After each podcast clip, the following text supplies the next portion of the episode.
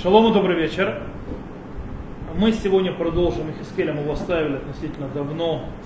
Напомню, что мы были в пророчествах, книга Ихискель поделена, скажем так, грубо на две части. Часть это пророчество о разрушении, которое придет на народ Израиля, на Иудею и на Иудейское царство, э, и разрушение храма, и вообще всей государственности, все, все то плохое, которое выпадет народу Израиля. И вторая часть уже связана с утешением, описанием третьего храма, как он будет выглядеть и так далее в будущем. Но мы пока находимся в части, которая говорит о разрушении.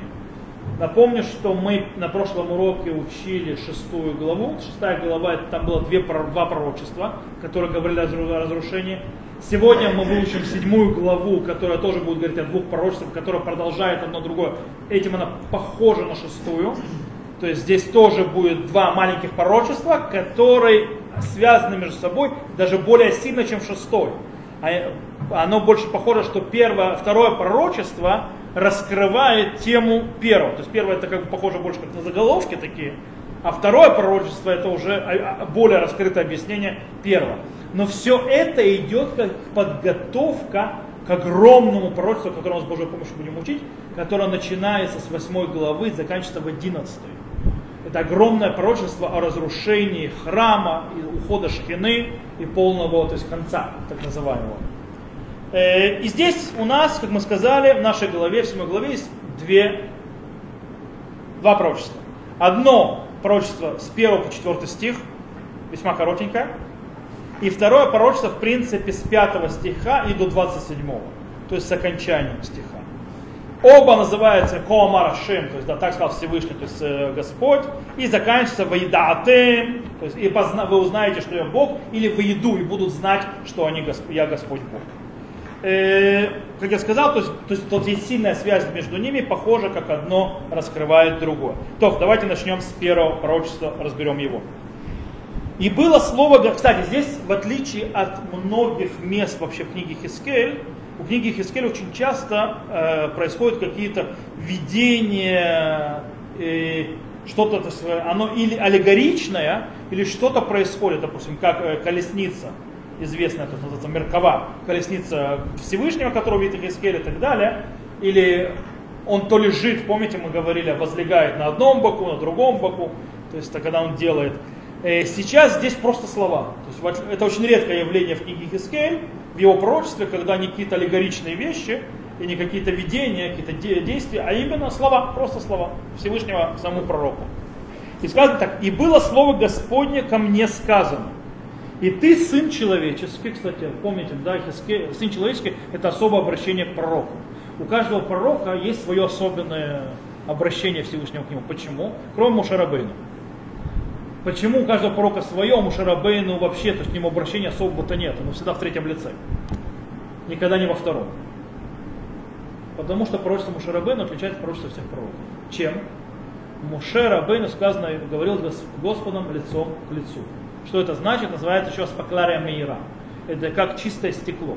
То есть он так как принимал от Всевышнего то есть, э, слова, так он их передавал, не э, вводя туда вообще свою личность личности Муше там не было. Только вот как есть э, слова Всевышнего ему передают. Поэтому сказал Всевышний Муше, то есть это происходит, то есть, э, э, так идет информация, значит Муше Рабейну не, не переводит ее на себя, не говорит, искал Господь мне, я сказал. Он ее просто выдает вот так, напрямую. По причине, это, кстати, э, только умением полного аннулирования, поэтому Муше, Раб, э, Муше Рабейн считается самым скромным из людей. Все остальные пророки, они прогоняют пророчество через себя. У них аспаклале мира. То есть они задействуют, как объясняет Рамбам, э, то, что называется коха демьон. Знаете, аристотельское, то есть понятие деления на силы, которые есть у человека. Одно из сил, которые то есть, э, есть у человека, это коха демьон, то, называется э, воображение. И воображение, оно нам дает две вещи основные. Какие две вещи дает нам воображение? воображение? Или нам повторяет то, что мы видели, можем открыть глаза и представить себе всевозможные вещи. То есть я могу закрыть глаза и увидеть то есть лица людей, я могу представить эту комнату с закрытыми глазами и так далее. Это воображение работает. То есть я этого не вижу, потому что глаза закрыты. Э, или рисовать нам картины, которых не существует. Это тоже воображение. Две вещи, оно работает, и оно такое работает. В пророчестве оно тоже важно. В пророчестве та, то есть та идея, которая идет от Всевышнего, у пророка другого, не как Мошарабен, нет такого уровня, чтобы понимать напрямую. По этой причине он э, воспринимает, скажем так, затум, затум, затуманен, и воображение включается для того, чтобы это перевести на его человеческий язык. И поэтому оно будет, естественно, нести окраску такую или иную, в зависимости от пророка. Так это работает. Поэтому и ты сын человеческий, это обращение постоянно к Хискелю. Вот у Хискеля это всегда так. И ты сын человеческий, сын человеческий, сын человеческий.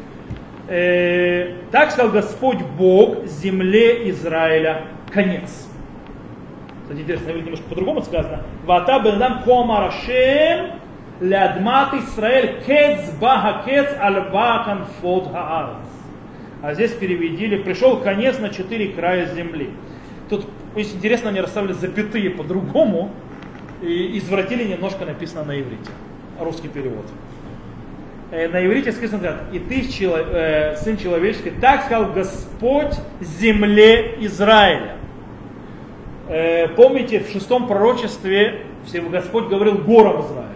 Теперь Господь обращается к земле. Обратите внимание, Всевышний не, говорит ни в коем случае самим народом. То есть народа как будто не существует. Он говорит землей Израиля, он говорит, то есть, скажем, к горам Израиля. Он говорит, кецба хакец. Конец пришел, конец. Это там очень интересно. Есть те, которые говорят, что нужно это читать как повторение два раза. Конец пришел, конец. То есть, да, все, совсем конец пришел. Или есть те, которые объясняют, что нужно сказать кец. То есть, да, скажи земле Израиля конец. Пришел конец. Э, то есть есть разные объяснения, как читать это правильно. В любом случае, так они написали, читать неправильно. И ты, сын Изра... человеческий, так, так сказал Бог земле Израиля. Конец. Пришел конец на четыре края земли. Э, кстати, очень интересно, пришел на четыре края земли. То есть, да, это похоже на то, что сказано у Ишаяу. Слово, то есть конфот арец на иврите, то есть края, четыре края земли, используется еще раз только в пророке Ишаяу до этого. Пророк Ишаяу говорит так. Исраэль венефоцот Иуда и кабец ми арба конфот арец. И, собер, и собрал э, рассеянных Израиля и расп, э, рассыпленных Иудеи с четырех краев земли. Но там речь идет о всем мире. Мы что-то говорим, то есть соберется всех краев, четырех краев земли. Здесь имеется в виду края земли Израиля самой. То есть о ней идет речь. Не о всем мире, а о земле Израиля. Хискель говорит о земле Израиля, не обо всем мире. Ишаяу говорит обо всем мире, когда будут собирать. Э, итак, теперь конец тебе. На земле. И пошлю я гнев мой на тебя. И буду судить тебя по путям твоим. И воздам тебе за все гнусности твои. И не пожалеет око мое тебя, и не пощажу, ибо по путям твоим воздам тебе и гнусности прибудут в тебе, и узнаете, что я Господь. Здесь очень интересная вещь происходит. Что Всевышний делает? Это, э, он говорит Всевышний, что очень скоро придет наказание. Придет конец. Кстати, почему он то есть, очень это подчеркивает? Дело в том, что у Хискель в другом месте описывает и как бы подчеркивает, что народ вообще ему не совсем верит. Народ думает, что все эти страшные вещи, которые он описывает, что они произойдут, это будет потом, там, когда-то, то есть, да, не сейчас. Э, допустим, э, в 12 главе мы еще будем это учить, там сказано, «Вины бейт Исраэль умрим, ахазон ашеру хозели ялим рабим, влетим рахукот убниба». То есть, да, вот Дом Израиля говорят, видение, которое он видит дальние дни, и отдаленные времена он, он пророчествует. Поэтому тут идет объяснять, не, это сейчас, это вот-вот, это уже здесь. Это очень скоро придет. Э, более того, э, здесь еще очень интересный момент появляется, что в конце концов, который, кстати, будет раскрыт позже, уже в следующей, во второй части, во втором пророчестве, что удар, который придет по народу Израиля, по-настоящему, это то, что они сами на себя привели. То бишь, их плохие деяния являются тем, что привел, то есть э, они, являются, они, они те, которые придут и ударят по народу Израиля самому. Как сказано следующими словами, то есть то, что прочитал. и не пожалей только мой, и не пожалей, э, ибо по путям твоим воздам тебе, ибо гнусности твои прибудут в тебе. То есть твои же гнусности тебе же и придут. И узнайте, что я Господь. Okay? То есть это первое пророчество. То есть такое, скажем так, э, Всевышний выделяет некоторые вещи. Первое, к вам скоро это придет, чтобы не думали, что это долго задержится. Во второе, это придет по тем вещам, которые вы сами сотворили, оно же вам будет палкой, которая вас будет бить. Итак, здесь переходится, начинается второе пророчество. То есть 4 закончится, 5 стих, и мы его немножко разделим для того, на куски, для того, чтобы было лучше понять каждую часть. И потом вместе все. Итак, начнем. Начнем продолжим. Так сказал Господь Бог. Беда. Одна беда вот приходит. Конец пришел, пришел конец. Повторение, то есть, да, того первого пророчества, то есть показывая связь.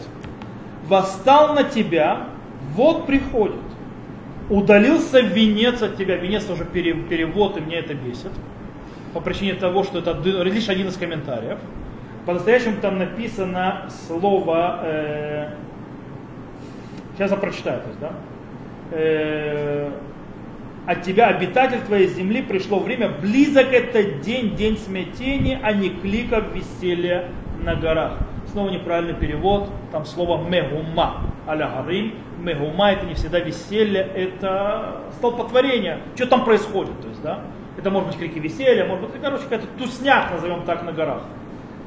Э, Теперь скрою и залью, скоро изолью ярость на тебя и свершу гнев мой над тобою. Буду судить тебя по путям твоим, снова повторяется, буду судить тебя по путям этим, и воздам тебе за все гнусности твои.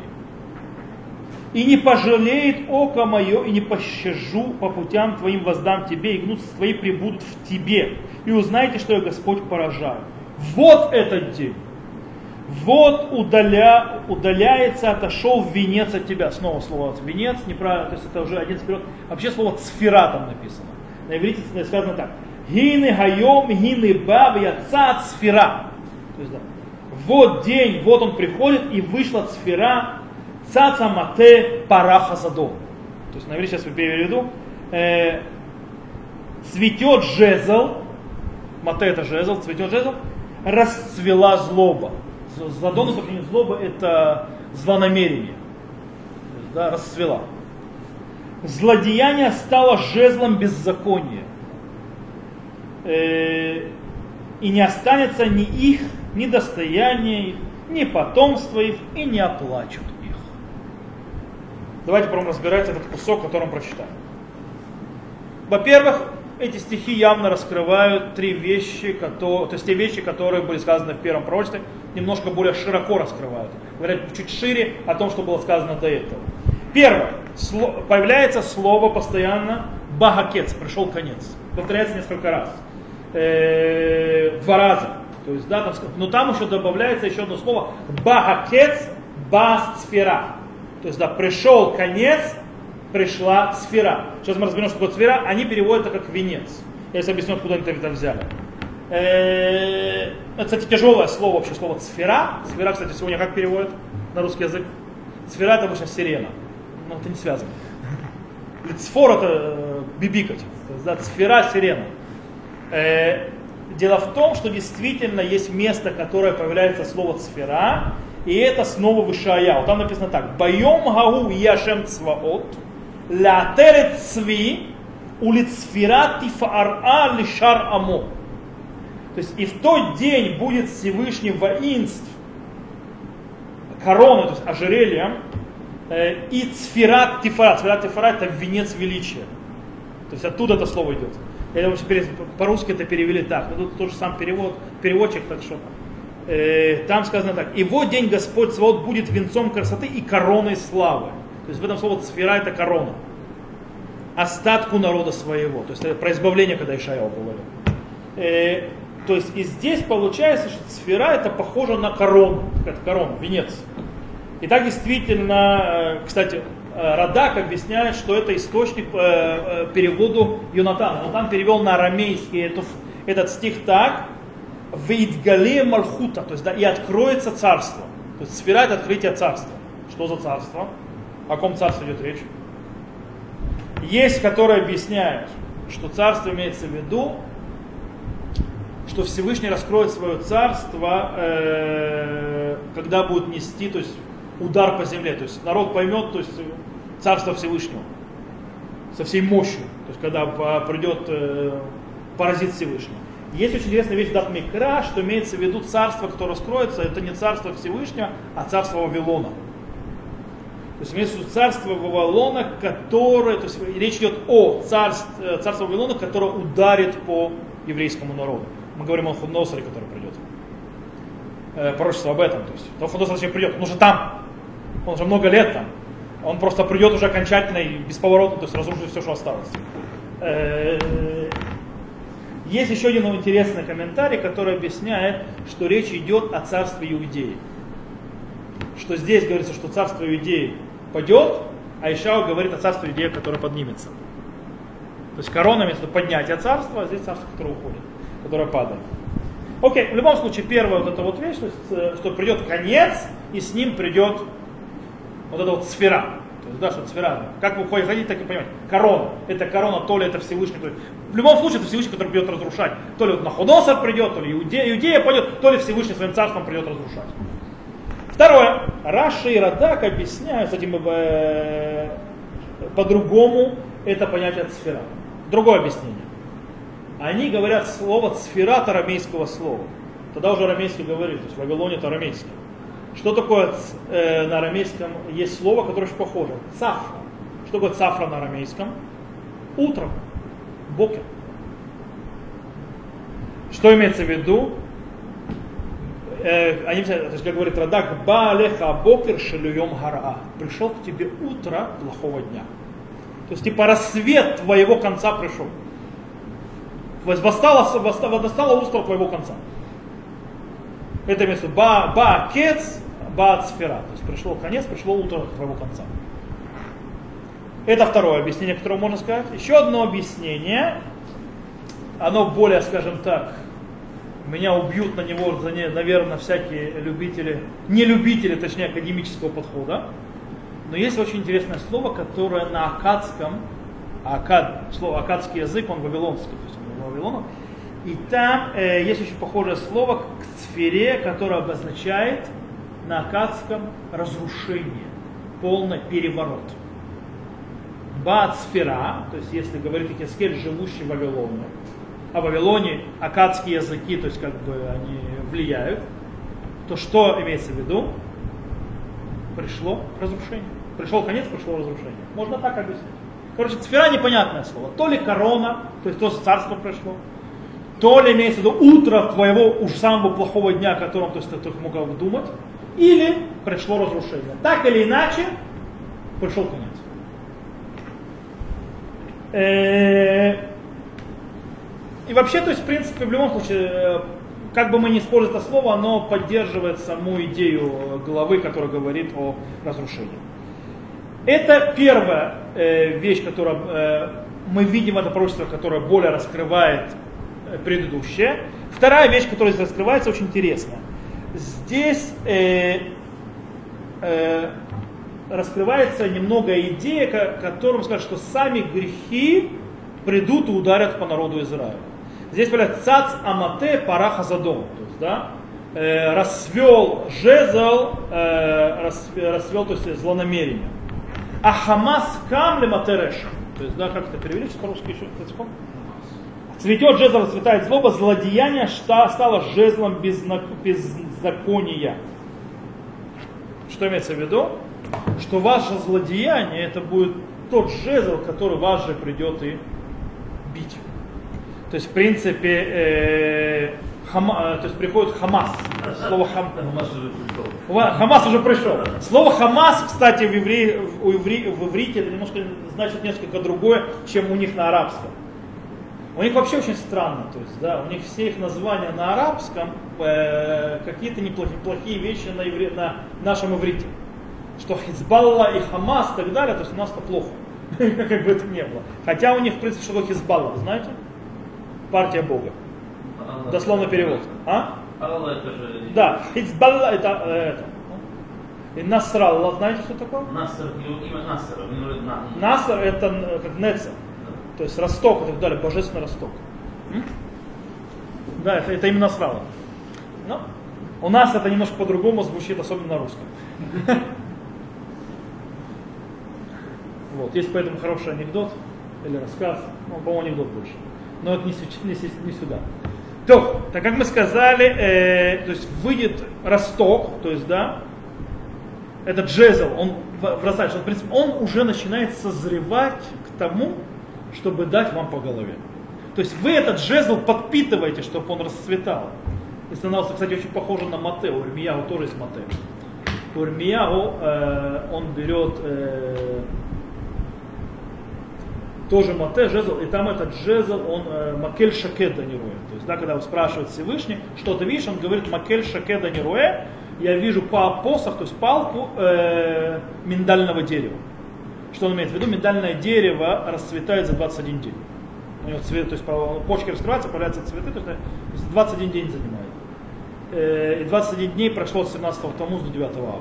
То есть с того момента, как пробили стену и, то есть, и вошли, то есть разрушили храм, то есть это так расцветет, э, скажем так, э,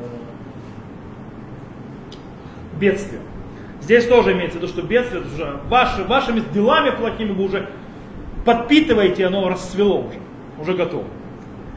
Э, третье, изме, то есть, скажем так, обновление, которое появляется от предыдущего пророка, что, и, кстати, от предыдущей вообще главы 6, что э, наказание придет не только за грех идолопоклонства.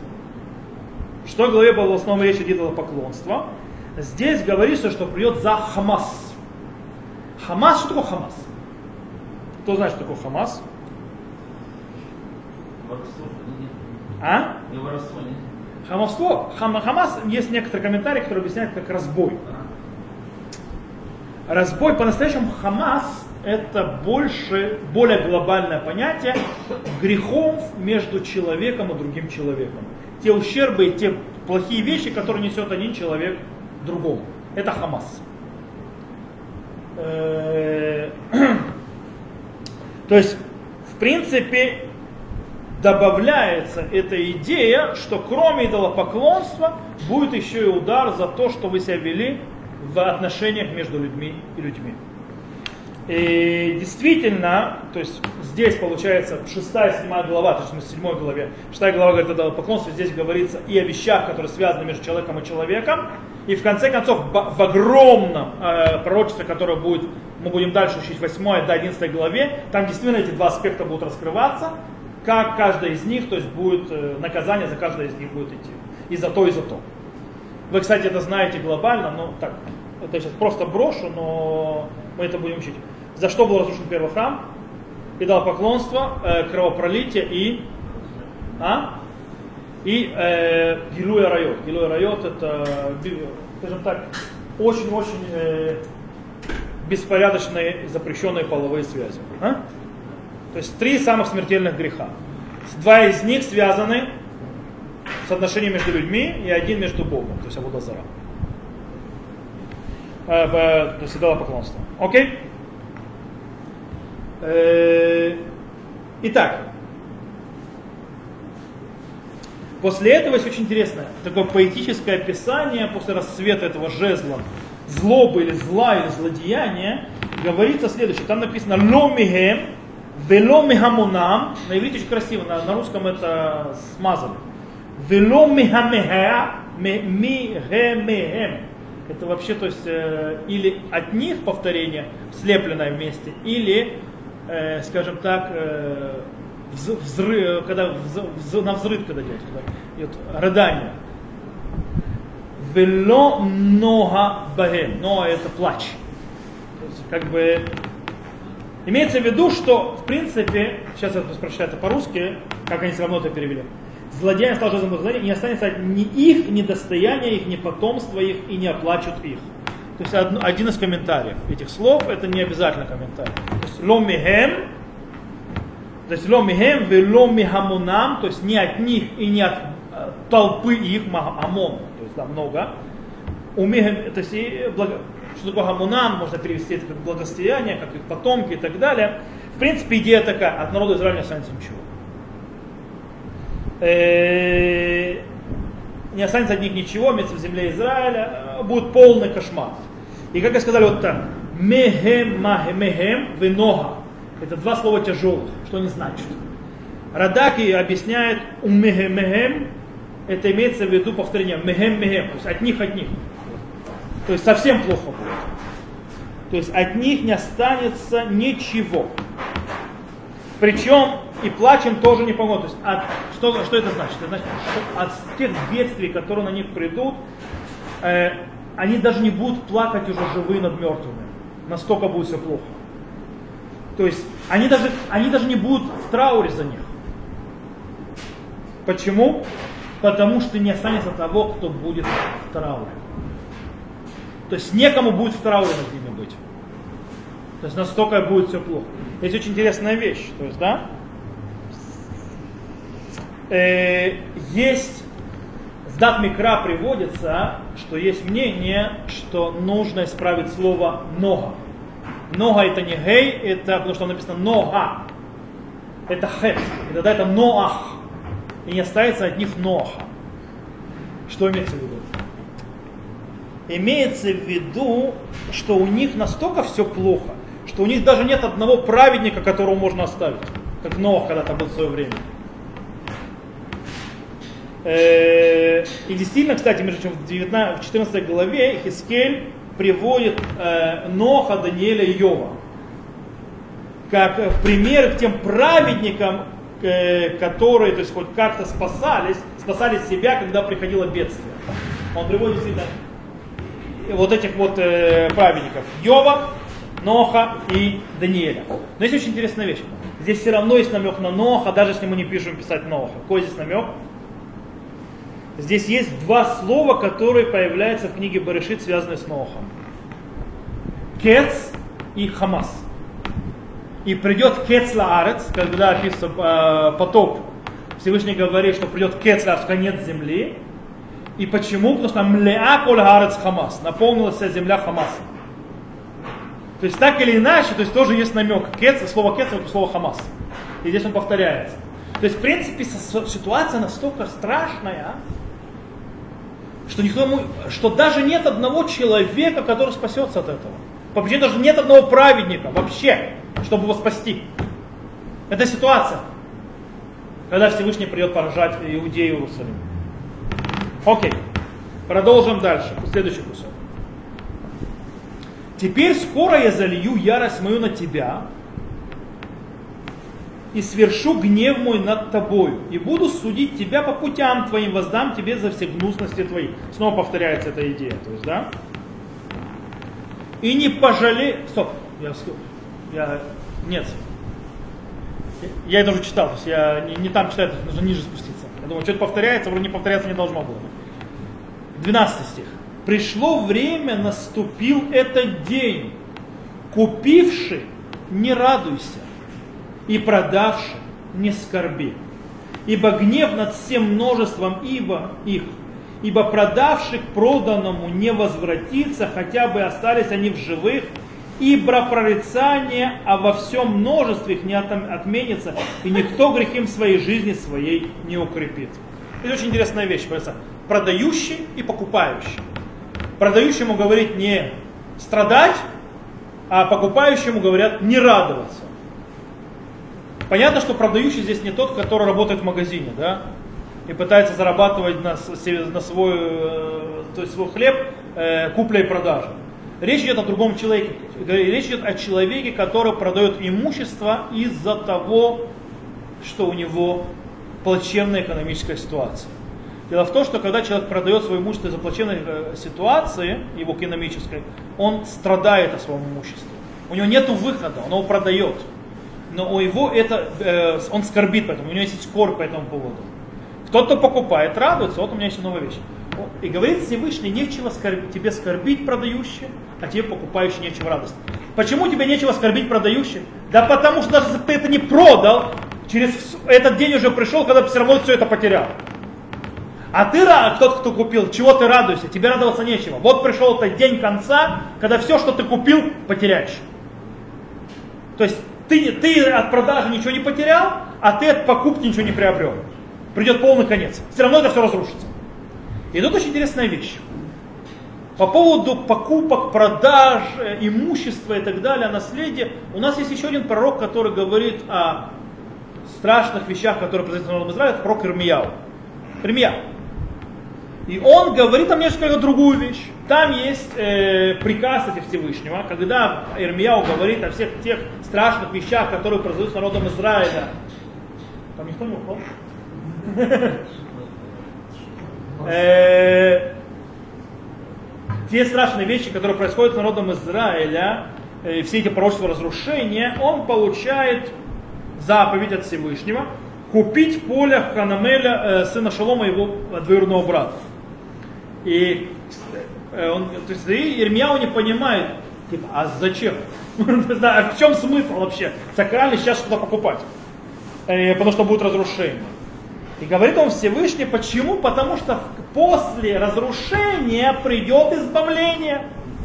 Говорит так, вникна сады барец азот ашератем умрим шмамаги, меэйн адам вебегема натна бияда каздим, садок бекесев икну וכתוב בספר וחתום בעד עדים, כי אשיב את שבותם נאום השם. Он говорит, то есть, да, и купил поле в земле этой, которое вы говорите, пустыня настанет от человека и животных, ибо была отдана в руки косдейцев, косдейцы те, которые с Вавилоном, с Навуходоносором, поля деньгами будут куплены и напиши в книге, вместо документ, то есть составь, и подпиши и засвидетельствуй свидетельство. То есть сделай то есть, настоящую правильную купчу. Ибо верну я их, то есть наследие их, сказал Всевышний. То есть для чего это сделать? Потому что все равно вы вернетесь сюда. Я вас верну. Э, разница между Ирмияу и Хискелем в этом случае, что Ирмияу подготавливает народ перед самым разрушением к будущему избавлению. Он говорит, что будет избавление. И Хискель, с другой стороны, почти не говорит об избавлении в тех местах, когда он говорит об разрушении. Все, весь разговор об, об избавлении у Хискеля будет во второй части книги, когда он будет говорить о будущем избавлении, о будущем храме и так далее, даже описывать его. Здесь он не говорит ни единого слова об избавлении. Кстати, у Ирмияу наоборот. Ирмияу это а, вся книга одно пророчество о страшных вещах, то есть о разрушениях. Мы не забываем, что Ирмия увидел своими глазами разрушение. Он находится в Иерусалиме. При нем храм был разрушен. При, то есть как бы при нем. Он в это время его бросили в яму. Э, и Хискель находится в Вавилоне. Он это видит все до этого, он видит это в видениях. Он уже там. Он уже ушел с тем изгнанием Яхина, который изгнал э, на Навуходоносор. То есть он не видел окончательного разрушения. Он видел только, он был только в начальном ушел. И поэтому оно изменяется. Окей. После всего этого следующие стихи говорят о тех бедствиях, которые упадут на Иерусалим и непосредственно на... Э, то есть, которые уже, кстати, говорились в предыдущем пророчестве, что упадет на Иерусалим. Сказано следующее. Затрубили в трубу и все приготовлено, но никто не идет на войну. Ибо гнев мой над всем множеством их, меч снаружи, а море голод внутри. Кто в поле умрет от меча, кто в городе голодный мор пожрут их. И убегут спасшиеся из них, и будут на горах все они. Э, как голуби долит, стенающие каждый грехе своем. Все руки ослабеют, и все колени станут, как вода. Между подходом колени у них. То есть э, все колени станут как вода, вместо того, что у них колено будут подгибаться от страха и припояшутся вретищем, и охватит их трепет на всех лицах стыд, и на всех головах, головах плешь. Серебро свое выбросят на улицу, и золото для них станет нечистотами. Серебро их и золото их не сможет спасти их в день ярости Господней. Душу свою не, насытим, и не, не насытят им, и внутренности свои им не наполнят, ибо поводом греху их было оно. То бишь, народ Израиля призывается выйти на войну, но никто не идет. Почему никто не идет? Потому что гнев Всевышнего настолько великий, что они понимают, что бесполезно занятие вообще. Они понимают, что, что их ожидает. Те, кто останется в городе Иерусалиме, умрут от голода и мора, от болезни. Тот, кто выйдет за стены Иерусалима, тот просто погибнет от меча. То есть некуда бежать. они понимают, что деньги, золото ничего не поможет.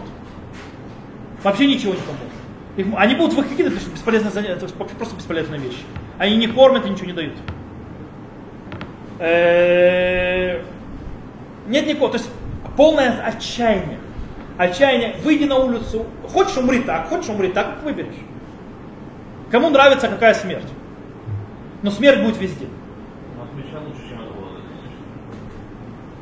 Ну да. Поэтому мне напоминает это. Помните, был мультик «Остров сокровищ»? Там был, помните, советский мультик, который с этими вставками, с песнями, с кинофильмом. Кстати, я так понял, эти песни повыкидывали из этого американского варианте, когда перевели это на английском. Так вот, там было, помните, фраза. Уже завтра живые позавидуют мертвым. Если это останется в живых, будут завидовать мертвым. А, кстати, Армияу это описывает. В плаче Еремея это похоже, что живые завидовали мертвым. Участь мертвых была лучше, чем лучшая участь живых. То есть это те бедствия, которые описываются. И тут уже переходит пророчество описывать само разрушение храма и само состояние храма. Говорится следующее. И великолепные украшения из него употребили в тщеславие – и мерзостные изображения истуканов делали из него. Имеется в виду те вещи, которые в храме. Зато я обратил я, я его для них в нечистое. То есть того, что использовали храм в нечистоты, использовали его для всего, может, гадости своей, то я из его уже превратил сам храм то же самое, то есть он стал нечистотой. И предам его в руки чужих на расхищение нечестивым землю в добычу, они осквернят его и отвращу лицо мое, от них и осквернится кровенное мое место, войдут в него насильники и осквернят его. Сделай цепь, и весь земля это наполнена кровавым преступлением, и город полон злодеяний. То есть, в принципе, тут понятно, украшение, которое было, э, это храм, оно настолько бы его осквернили, что мне оно уже противно, то есть, да, оно стало нечистоту, поэтому я уже в эту нечистоту веду нечестивых, и они это все просто уничтожат. Я смотрю, что у нас времени же много, давайте то есть немного. То есть, э, и в принципе последние стихи они описывают полное отчаяние. Полное отчаяние и, скажем так, что уже и правители то есть, ничего помогут не может. Не могут. То есть, смотрите, что, чем оканчивается глава. Наступает час истребления, будут искать мира и нет его. Беда придет за бедою, дурная весть за вестью и будут просить видения у пророка. И Тора это идет от священника, наставление от старейшин. Царь предастся трауру, и князь облачится тревогой, и руки народа земли затрепещут. По путях их поступлю с ними, и по судам их я буду судить их, и узнаю, что я Господь. То есть здесь, в принципе, что можно сказать? В конце концов, здесь уже, скажем так, полный провал и лидерство. Скажем так, в боли и страданиях народ вкинется к э, предводителям народа, к пророкам, то есть получить это пророчество, что-то, э, к левитам и коинам, которые даже нести Тору, э, к старейшинам решить проблему, но уже поздно. То называется, поезд ушел. Уже ничего не поможет. Э, и уже само, сам, сами лидеры, то есть что они будут делать, сами находятся уже в трауре. Они уже ничего не могут сделать, они уже абсолютно беспомощные и ничего не поможет. Даже пророк, то есть Хискель, он может им этого говорить, и Хискель их не утешает. И Хискель не дает им, то есть все прочее Хискеля, то, что мы говорили изначально о разрушении, оно не пришло для того, чтобы предупредить для исправления. Поздно поезд ушел. Были пророки, которые говорили, исправляйтесь. Это был Ишаяу. Еще Ирмияу пытался говорить, исправить, чтобы они услышали его исправить. И Хискель уже не говорит об этом вообще. И Хискель уже не говорит о э, понятии, э, что, ребята, давайте вы исправитесь и все отменится. Нет, он говорит, что это все уже придет. Что бы вы ни захотели делать, уже ничего не поможет. Тогда зачем надо это все говорить? Помните, что мы говорили? Чтобы они знали, когда они начнут, то, что называется, возвращаться в раскаяние, когда они будут в изгнании, начнут справляться, помнить, был пророк среди них и говорил, что это их постигнет. Чтобы они ни в коем случае не сказали, что это пришло случайно. Пророк объяснял, почему и когда это придет. Они еще этого не видели, кто приходит, и когда это придет, они поймут, что это было из-за того, что пророк говорил. Это, вот для этого нужно, потому что это будет двигать их, в конце концов, к раскаянию. То есть, в принципе, здесь мы закрываем, то есть, э, когда Всевышний предупреждает, что будет э, происходить и так далее, и это заканчивается, то, что называется так, подведение подводов и вступление перед огромным пророчеством, которое идет с 8 по 11 главу мы сказали, и которое мы с Божьей помощью начнем разбирать, начиная со следующего урока. То есть на этом мы сегодня закончим.